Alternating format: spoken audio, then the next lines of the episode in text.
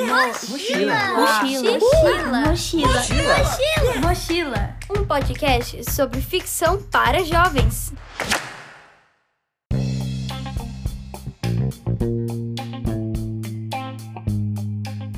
Olá, este é o Mochila, um podcast sobre ficção para jovens. Aqui, nosso objetivo é abrir espaço para diálogos e debates sobre as narrativas que estão sendo produzidas para pré-adolescentes, adolescentes e para o público Young Adult. Hoje, damos início à nossa segunda temporada. Chamada Jovens Leituras, esta série vai contar a história de importantes livros para o público juvenil a partir do olhar do seu autor ou autora. E para começar, temos a alegria de receber um grande escritor, roteirista e jornalista que foi responsável pela criação de uma das mais queridas obras da literatura juvenil brasileira, Marçal Aquino.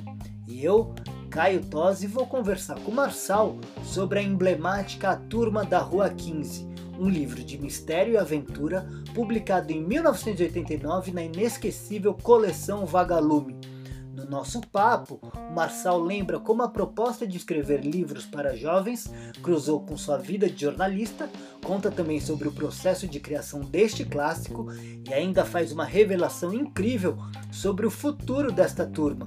Então, fique ligado que a segunda temporada do Mochila começa agora.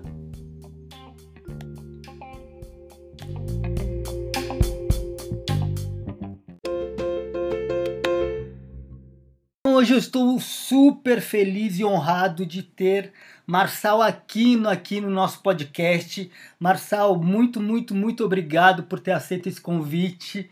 Foi muito legal, obrigado mesmo, viu? Imagina, prazer é meu.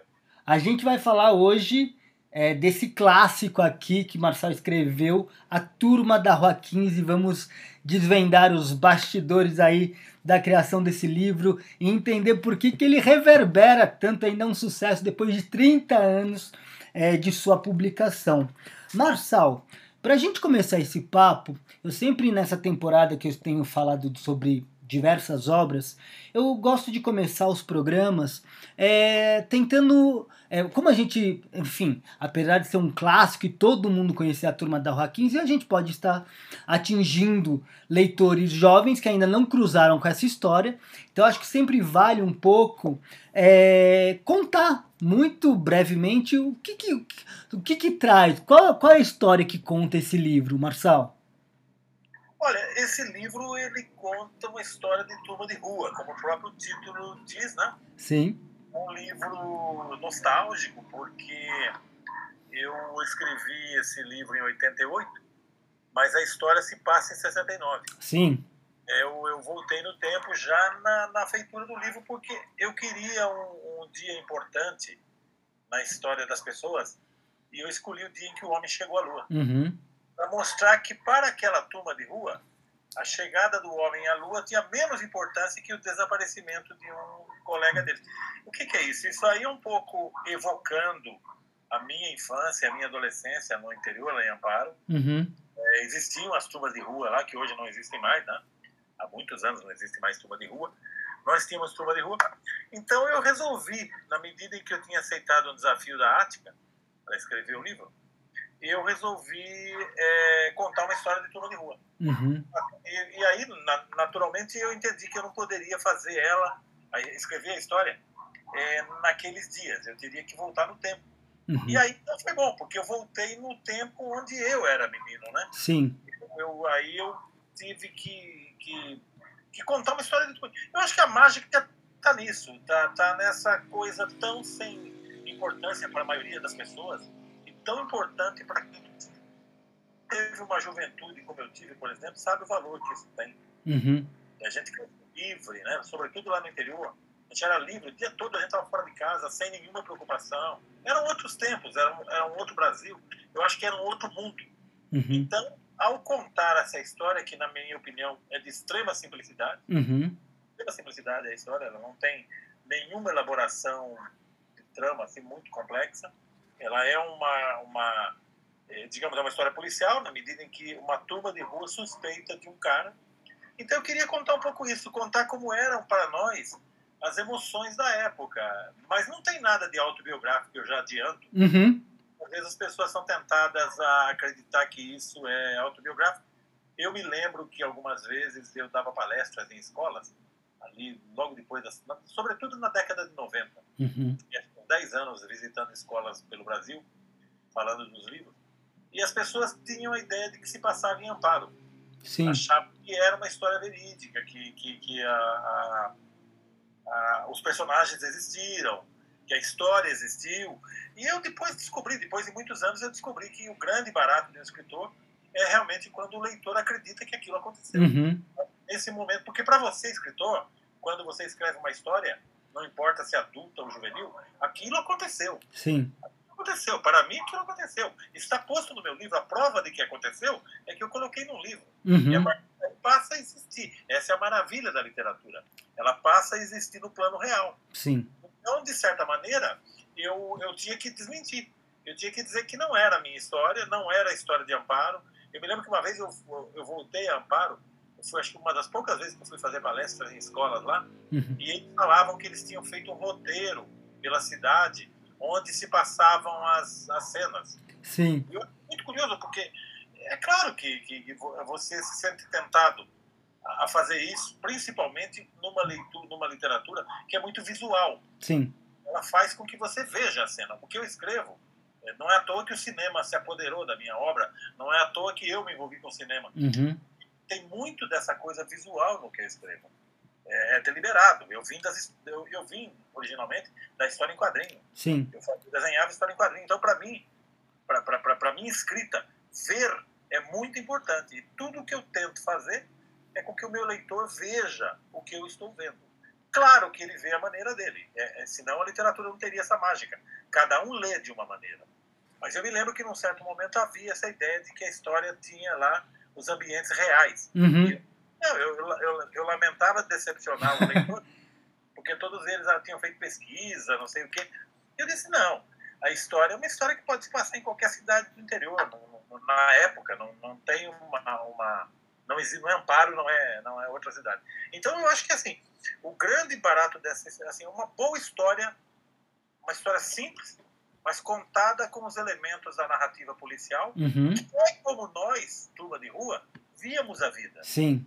Naquela, naquele momento nós estávamos muito impactados pelo cinema, pela história em quadrinho, pelo, na época chamada de gibis, Uhum. pela leitura, pelas leituras também. Então nós tínhamos uma vida mágica muito além do real. A nossa imaginação ali era muito grande. Então, por exemplo, essa história de ver uma pessoa e achar que Que é suspeita, uma outra coisa. Aham. coisa que poderia. é, Não aconteceu, nunca aconteceu comigo, mas eu acho que poderia muito bem ter acontecido. Então, acho que assim, se você me perguntar que história está sendo contada aí, é uma aventura de um grupo de jovens, né? Com, com, com toda a importância que aquilo tem na vida deles. A prova disso é que o fato do homem ter chegado à Lua não era tão importante quanto o sumiço do, do, do Do amigo. amigo. É. Ô, ô Marçal, mas você foi então, você comentou aí que você foi convidado pela editora Ática para escrever essa história. Como que foi isso? Como que você veio esse convite? O que, que você rece- ah, achou, né, dessa. Eu acho que essa é a melhor parte. Eu acho que essa é a melhor parte. Eu era, na época, redator do Jornal da Tarde e eu trabalhava só à noite. Eu tinha o dia inteiro livre. Eu só trabalhava à noite. Eu me lembro que, na época, eu, eu, ia, eu ia lá para o jornal, lá na Ponte do Limão, umas seis horas da tarde, mais ou menos. Seis horas, seis e meia. E ficava até o fechamento do jornal, que era onze, meia-noite e tal. Eu fazia o fechamento. Eu era redator para fechamento. Então, tinha o dia livre. O que, que eu fazia nesse dia? Eu escrevia literatura adulta Uhum. eu estava escrevendo meus, os meus contos, né? Os meus primeiros contos. Eu estava trabalhando num livro de contos fazia quase 10 anos. E eu ia muito ao cinema. Eu, eu, quer dizer, eu tinha uma vida livre. Uhum. Eu só trabalhava à noite. Houve uma época que eu tinha dois empregos, mas depois eu larguei. Eu, eu me lembro que se pagava muito bem. Jornalista ganhava bem na época. Uhum. Eu emprego só, eu morava sozinho, eu não tinha problema de, de, de despesas grandes, eu não tinha nem carro. Então, é, e eu tinha um chefe no, no, no Jornal da Tarde, meu editor, era o Fernando Portela, que é um escritor também. O Fernando Portela, uma vez, sabia que eu era escritor, tinha me contratado sabendo que eu era escritor. É, o Fernando Portela, uma vez, me falou: Você gostaria de escrever um livro para jovens?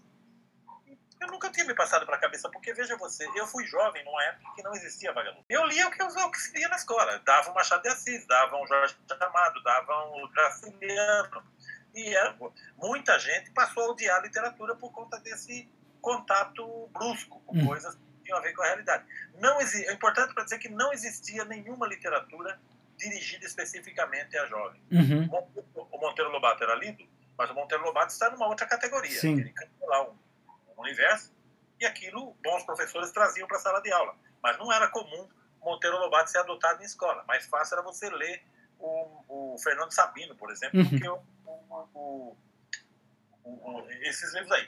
Então, eu soube estarrecido da existência de uma coleção chamada Vagalume, na editora Ática, que eu não sabia que existia, que eram livros dirigidos a jovens. Uhum. Eram especificamente livros que tinham lá. E eu, naquela arrogância de escritor que desconhece as coisas, eu disse, claro, eu escrevo sim, como não? Então, meu editor me mandou para falar com o Fernando Paixão, lá na editora. O Fernando era o editor da Vagalume. Uhum. O Fernando me perguntou eh, se eu tava, se eu tinha, se eu achava que eu tinha condição de fazer um livro para criança. Bem assim, não é jovem, criança. E eu, claro, se eu faço um livro para adultos, como é que eu vou fazer livro para criança? Aí entra a história saborosa. O, o, a coleção Vagalume, ela publicava dois títulos novos por semestre. Então, Marcos Rey, eh, toda aquela turma ali, Luiz Puntel, eh, aqueles escritores que fizeram vida ali na, na coleção Vagalume. Sim. E o Fernando tinha contratado, eu não, nunca soube quem é, e esse escritor iria entregar um original novo no mês de dezembro. Nós estávamos em agosto, setembro mais ou menos. E o cara estava sofrendo um bloqueio criativo. Ele não conseguia fazer o livro. E ele avisou, o Fernando ia fazer o livro, não vou conseguir entregar no prazo. E o Fernando, para tapar esse buraco, me chamou. E me disse o seguinte, porque o Fernando não tinha nada a perder. Uhum. Me disse, você é capaz. Ele não me deu adiantamento, não me deu nada. Apenas me desafiou. Me disse, você acha que você pode escrever uma história para jovem em três meses? E eu, claro. Eu fiquei pensando assim, eu só trabalho à noite. Se eu escrever durante o dia, como deve fazer um escritor, não é possível que em três meses eu não escreva um livro. Uhum. Esse foi o meu pensamento na época.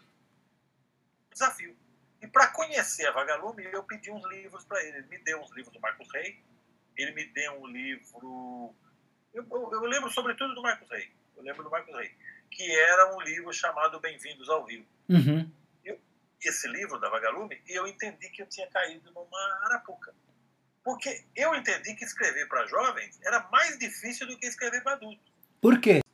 Porque você tinha ali algumas coisas que eram esperadas do livro. Uhum. Era esperado que você utilizasse uma linguagem que os jovens compreendessem. Tá. Era, era, era muito bem recomendado que você criasse uma aventura cheia de emoções. É, é, era, quer dizer, ou seja, você teria que falar com aquele leitor. Sim. Pela primeira vez na minha vida, eu estava vivendo uma experiência onde você sabe quem são os seus leitores. Você sabe direitinho quem são, porque você sabe a faixa etária deles.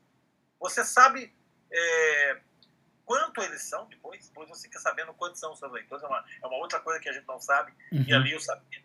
Então tinha uma série de especificações. E eu entendi que eu tinha entrado numa roubada.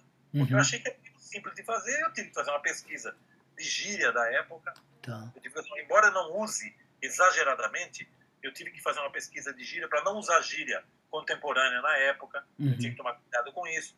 Tinha uma questão de verossimilhança. Mas o que me interessava ali era escrever uma história, era contar uma história de Cuba. Era o mais importante. Então eu topei o desafio.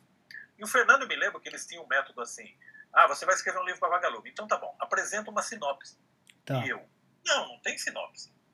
Eu, quando escrevo literatura, eu não faço a sinopse. Se eu for fazer sinopse dos meus livros adultos, eu não escrevo. Eu Uhum. faço quando eu escrevo o roteiro.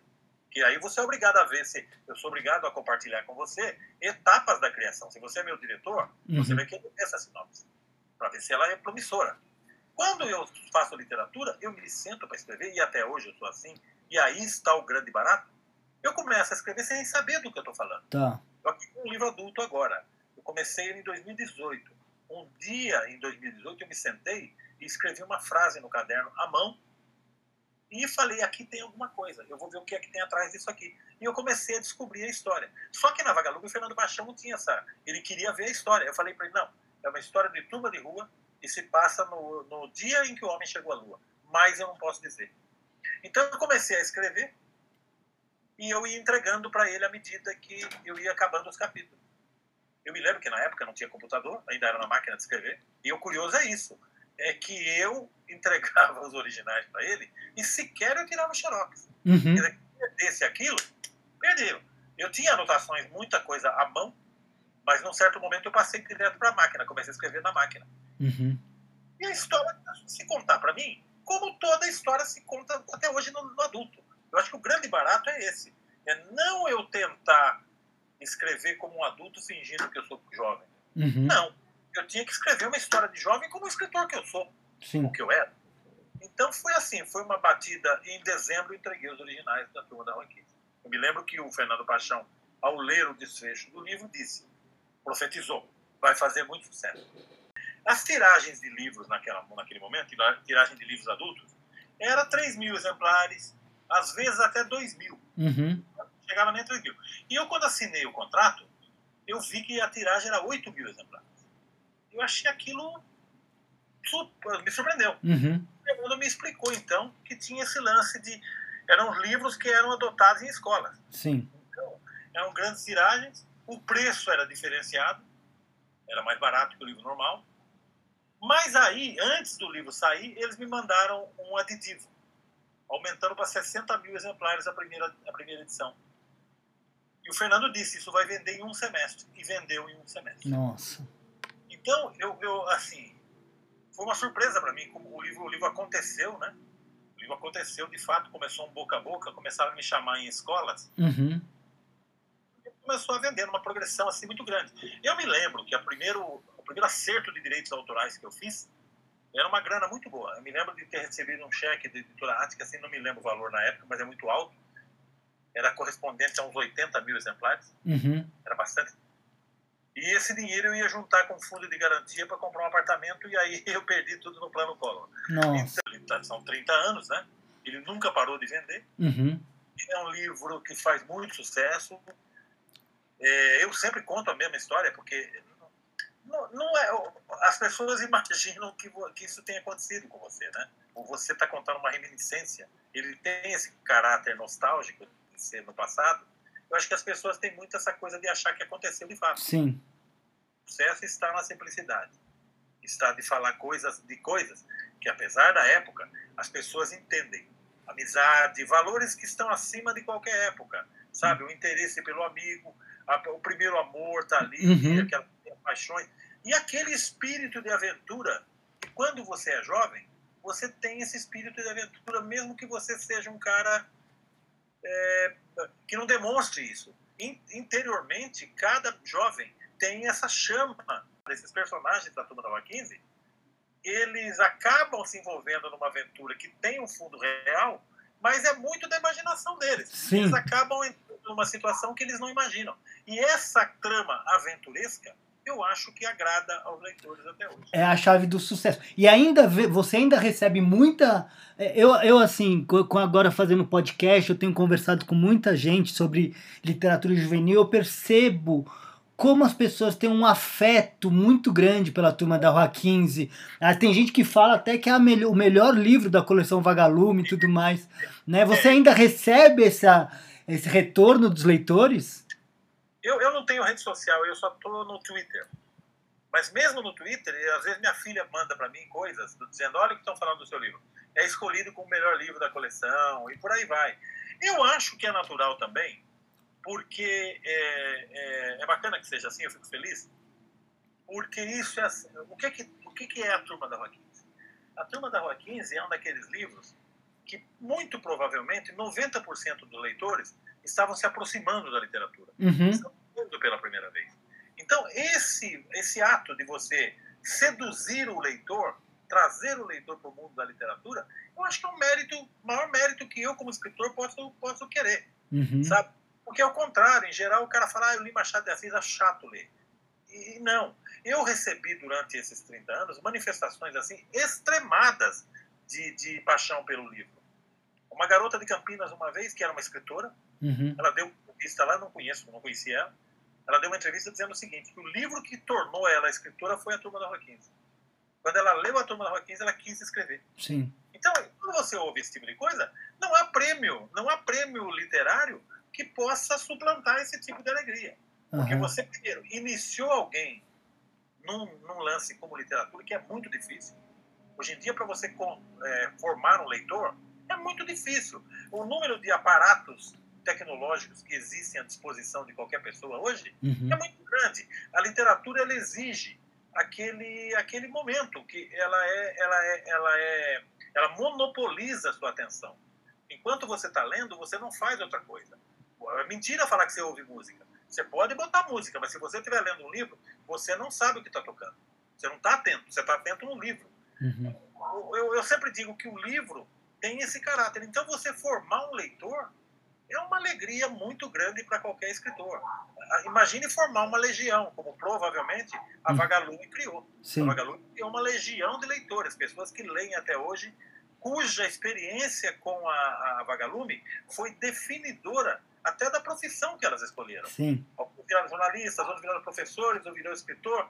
Então, esse tipo de alegria, eu acho que não tem prêmio que pague. Prêmio, prêmio sempre é bom, Aham. reconhecido, né? Eu acho que prêmio é bom. Não tenho nada contra o prêmio. Eu ganhei alguns prêmios na minha vida, eu não tenho nada contra. Eu acho que prêmio é reconhecimento de trabalho. É importante. Agora, quando você ouve que você fez alguém se interessar por literatura, eu acho que eu tô, eu, assim, eu digo, eu já estou realizado. Se eu morresse agora, eu estaria feliz no juízo final na fila dos escritores, sabe? Bem sucedido. Mas aí você, depois da turma da Urra 15, vieram outros livros da própria coleção Vagalume, né? Você continuou fazendo alguns juvenis, né? Eu fiz mais três. Mais três. Eu fiz mais três. Eu fiz mais três livros porque aos poucos, ao mesmo tempo em que a coisa que me alegrou começou a me deixar triste, porque é como eu disse a você, eu só escrevo se eu tiver absoluta liberdade. Uhum. Se não tiver liberdade, eu não escrevo. Não adianta você falar para mim que tem parâmetros. Então, o segundo livro que eu fiz, eu tentei burlar esses parâmetros. Eu tentei ir para um lugar onde, por exemplo, eu achava que os livros da Vagalume, eles eram assim, eles tinham a leveza, Sim. eles não podiam ter palavrão, tinha uma série de, de questões ali. E eu fui para dentro do negócio. Eu fui contar uma história que se passa em Belo Horizonte, de gangues de rua, um ambiente violento que eu tinha pesquisado como jornalista, eu conhecia bem, eu sabia o que, do que eu estava falando, e era um ambiente de violência e de droga, etc. Esse livro, que é um livro que eu gosto muito, que para mim é a melhor trama que eu fiz para a Vagalume, se chama O Jogo do Camaleão. Jogo do Camaleão, tá? É a melhor trama que eu fiz, porque é uma trama, nenhum leitor conseguiu é, desvendar o final antes de ler o final. Aham. E lá tem uma dessas viradas que eu sei que, que depois, mais tarde, fazendo roteiro para cinema, você vê a alegria quando você encontra uma chave dessa. Sim. Tá narrando algo que nem você sabe que jeito acaba, e você enxerga aquilo e aquilo brilha. E o, o jogo do camaleão é isso. O jogo do camaleão ele tem uma, uma virada, um plot twist no final, que ninguém é capaz de desvendar. Não, não desvenda. Então foi um livro no qual eu investi muito. Eu passei uma temporada em Belo Horizonte, Uhum. mapeando a cidade, porque as as- a história se passa nas ruas. Sim. E eu tive problemas para aprovação desse texto. Foi uma coisa que me deixou um pouco, um pouco com o pé atrás. Porque eu tive que, que abrir mão de muita coisa. Eu tive que. Ó, isso não pode, isso, aquilo não pode. E aquilo me incomodou um pouco. Uhum. Aquilo você que me incomodou. Por quê? Porque eu estava fazendo em paralelo a minha entrada na literatura adulta. Sim. Publico o meu primeiro livro, As Formas de Setembro. E eu estou entendendo que não faz sentido escrever algo que não seja livre. Eu já tinha é, o jornalismo como, como lugar de escrita, onde você tem uma série de regras. O jornalismo tem regras rígidas. Uhum. Passa por uma escola de jornalismo, você entende que jornalismo não é assim, sentar e escrever. Existe uma série de regras que você tem que seguir. Ainda que eu trabalhava, ainda que eu trabalhasse num jornal que não obedecia, que era o Jornal da Tarde. Não sei se você chegou a ver, você deve ter, você tem idade para ter visto o Jornal Sim. da Tarde Sim. existe mais, era um jornal que não obedecia. Ele fazia. Nós escrevíamos literatura no jornal. Então veja o, o- o- o, digamos assim, o impasse que começou a acontecer para mim. Eram Uhum. várias frentes. Eu fiz um terceiro livro que eu tinha prometido para minha filha que eu ia fazer. Eu fiz um terceiro livro, é o Mistério da Cidade Fantasma. Eu Uhum. gosto, acho um livro muito bacana. E na sequência, isso aí foi de dois em dois anos Sim. eu fiz o último livro chamado O Primeiro Amor e os Perigos. Ali eu, eu considerei encerrada a minha incursão na literatura juvenil. Por quê? Hum, primeiro porque tinha essa coisa da liberdade que não era total. Tá. Você vai escrever para jovens, você tem que ter uma série de coisas. E eu, pessoalmente, comecei a me incomodar com isso. Isso era um primeiro detalhe. O segundo e mais importante, eu entendi que não dá para ser escritor de literatura adulta e literatura juvenil ao mesmo tempo. Ou você é uma coisa, ou você é outra. Infelizmente é assim. Isso vale quando o cara escreve poesia ou escreve prosa. Não existe cara que escreve poesia boa e prosa boa. Isso no mundo. Ou ele escreve boa prosa ou ele escreve boa poesia. Por quê? Porque o esforço que você tem que fazer naquela direção é muito grande. Ele é, ele é totalizante. Ele não permite que você faça outras coisas. Uhum. Ah, você fazer um livrinho infantil. Pode fazer. Então, um dia lá você está falando, ah, vou usar esses meses aqui para escrever um livro infantil por cachaça, eu estou afim de escrever uma historinha. Maravilha.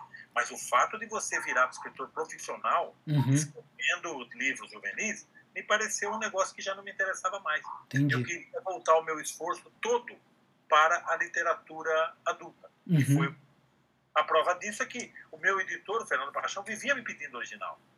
Pô, você precisa escrever um livro. Eu falei, não, Fernando, já encerrei, já eu não vou mais fazer. Eu fui muito feliz, não é? Pelo contrário, o livro vendia barbaridade, Sim. eu ganhava dinheiro.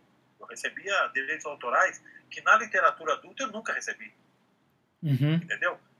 Era, era- havia coisa, mas eu não queria mais. Eu achei que eu tinha feito já o que importava, os livros estavam ali, eles iam continuar saindo, porque eles ficam sempre em catálogo. Uhum. Eu feliz de ter feito isso, mas não me interessava mais. Eu já não parei de ir às escolas.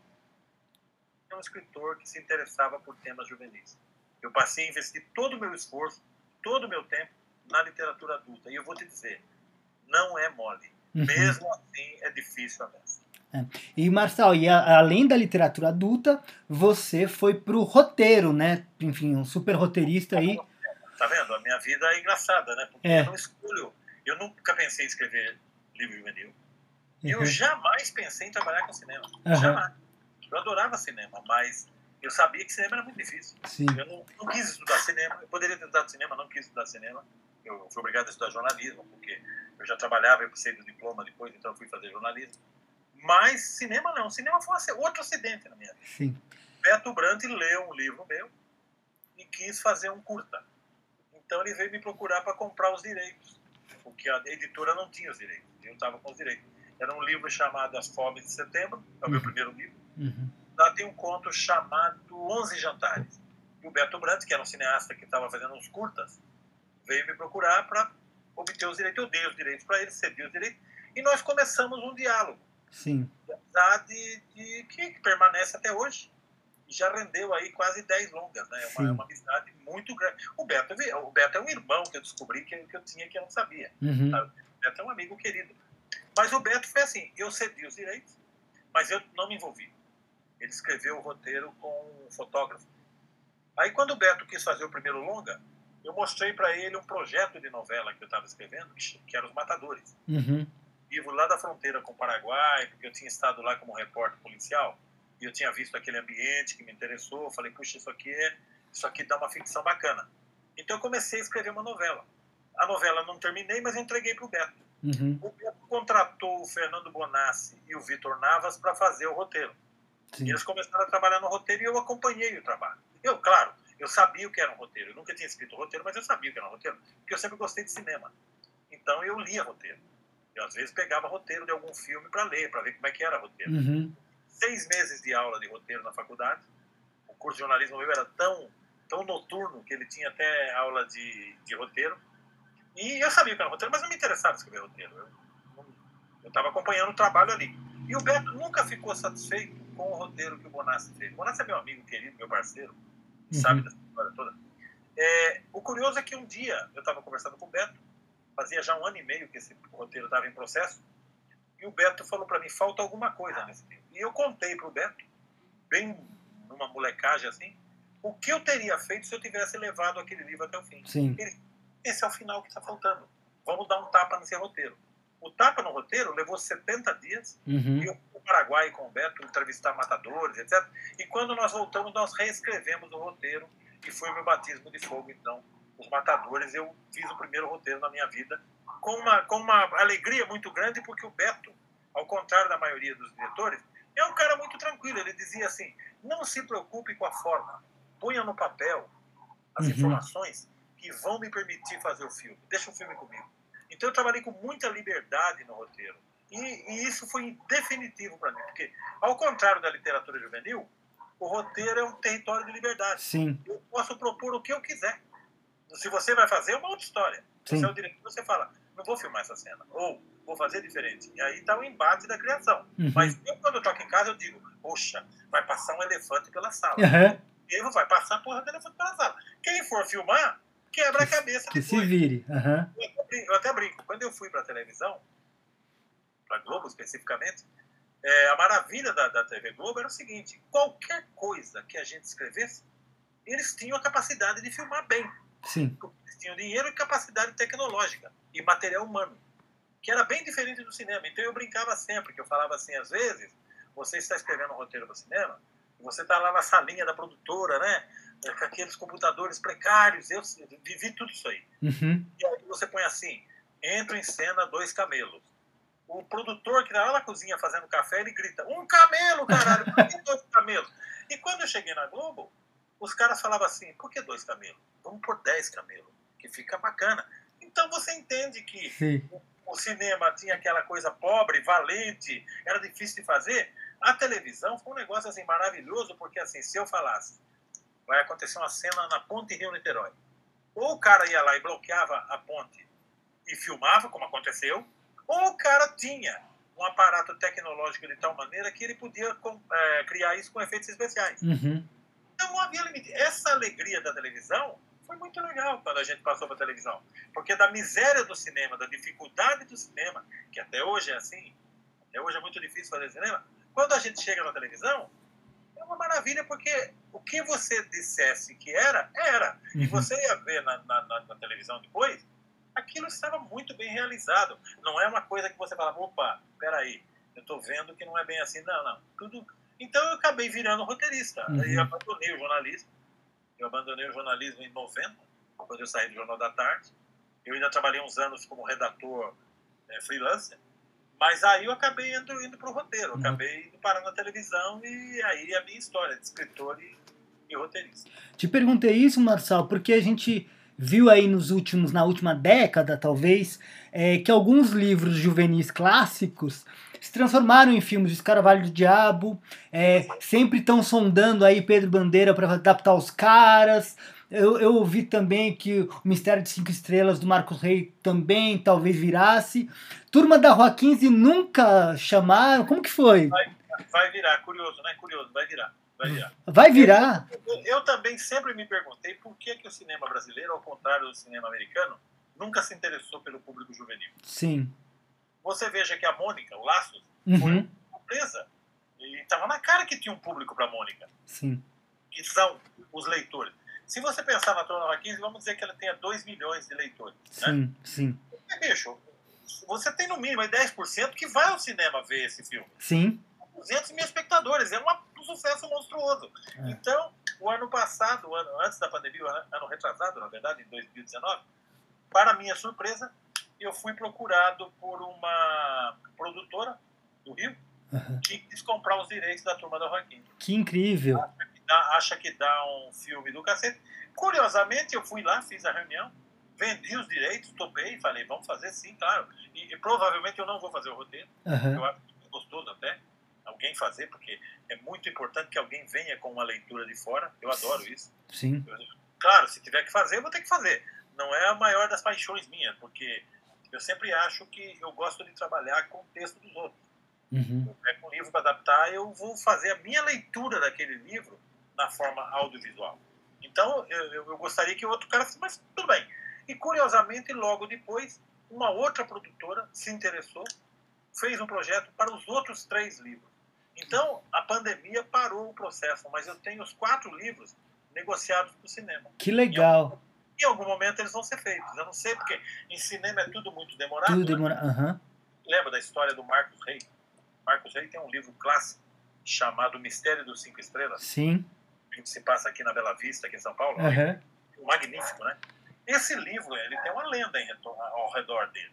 Ele começou a ser comprado os direitos há 30 anos.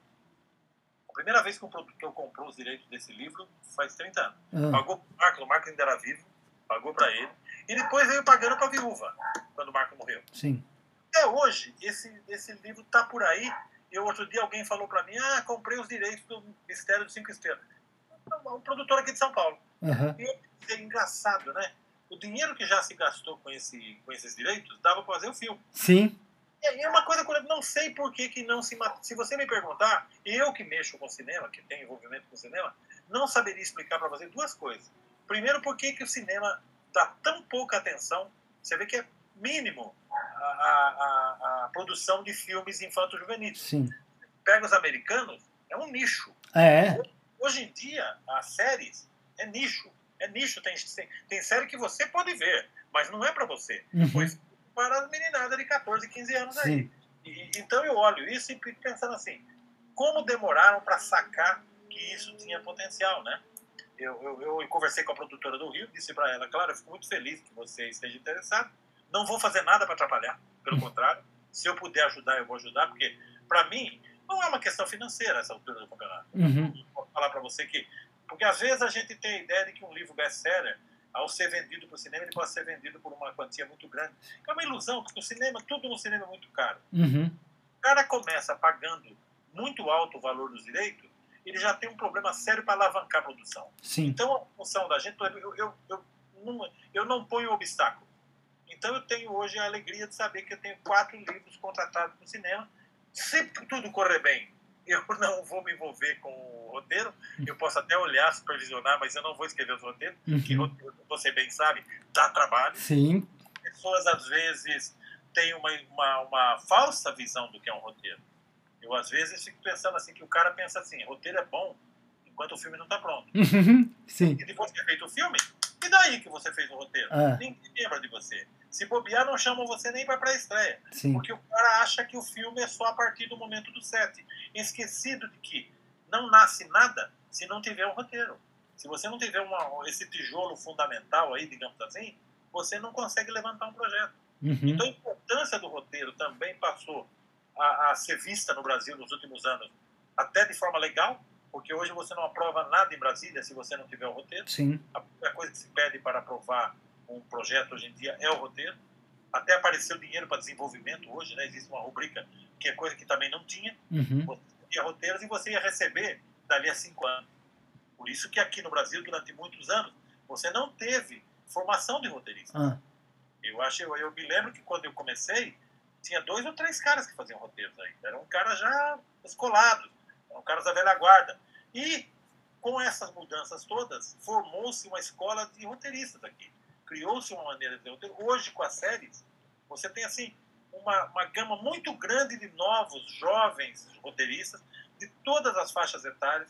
Mulheres, apareceu um grande número de mulheres fazendo roteiro, que era uma coisa também que não existia, porque era também um ambiente muito masculino. Era difícil uma mulher roteirista. Sabe? Hoje em dia está cheio de mulheres roteiristas. Então, eu acho que nós tivemos um avanço muito grande com relação a isso. Então, é uma alegria você estar tá, tá envolvido com isso hoje em dia, Sim. porque é arte, né? É, é, é difícil. Você faz um filme hoje, você gasta cinco anos da sua vida, gasta um dinheirão, e você às vezes não tem nem sala para exibir. né? Sim. Uma... Eu falo que é, fazer cinema é igual fazer poesia, sabe? Você tem uma meia dúzia que você sabe que vai, vai te ler. Uhum. Tá? E você, às vezes, com um verso, vai mudar a vida de alguém. Mas não se engane. É aquela meia dúzia ali, é aquela que eu chamo de seita. Sim. É uma seita que gosta de literatura, que gosta de cinema. Enfim. Marçal, queria super agradecer esse papo. Foi muito legal falar sobre esse Foi bom. clássico aqui, Turma da Urra 15, com essa notícia de que de repente vire aí filme. Uma hora poderá ser visto em algumas poucas salas do cinema brasileiro. Obrigado.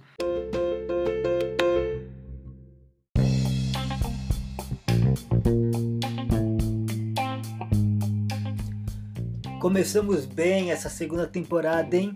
Meu muito obrigado ao Marçal Aquino por dividir com a gente a história desse livro tão importante. Nas próximas semanas, toda quarta-feira, um episódio novo entra no ar trazendo um escritor ou uma escritora contando sobre a criação de uma determinada obra para o público juvenil. E quem quiser ficar por dentro das novidades do podcast, agora a gente tem um perfil oficial no Instagram. Siga arroba Mochila Podcast. Vai ter muita gente legal por aqui. Até breve.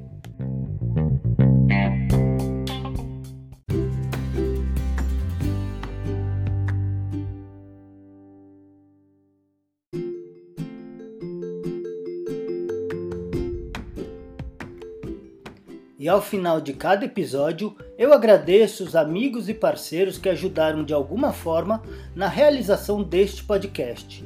Então, o meu muito obrigado para Bihel, que é o responsável pela nossa marca, para o João Amódio, que criou a vinheta que abre e encerra nossos programas, para o Chico Aleixo, que cuidou da mixagem da vinheta, e também o agradecimento a Renata Bortoleto, Renata Malhoca, Daniel Júnior, Anderson Costa, Felipe Parra, Mauro Palácios, Felipe Camargo e Oscar Garcia, que disponibilizaram seu tempo e conhecimento em conversas que me ajudaram a criar e formatar este projeto. Mochila. Mochila. Mochila. Mochila. Mochila. Um podcast sobre ficção para jovens.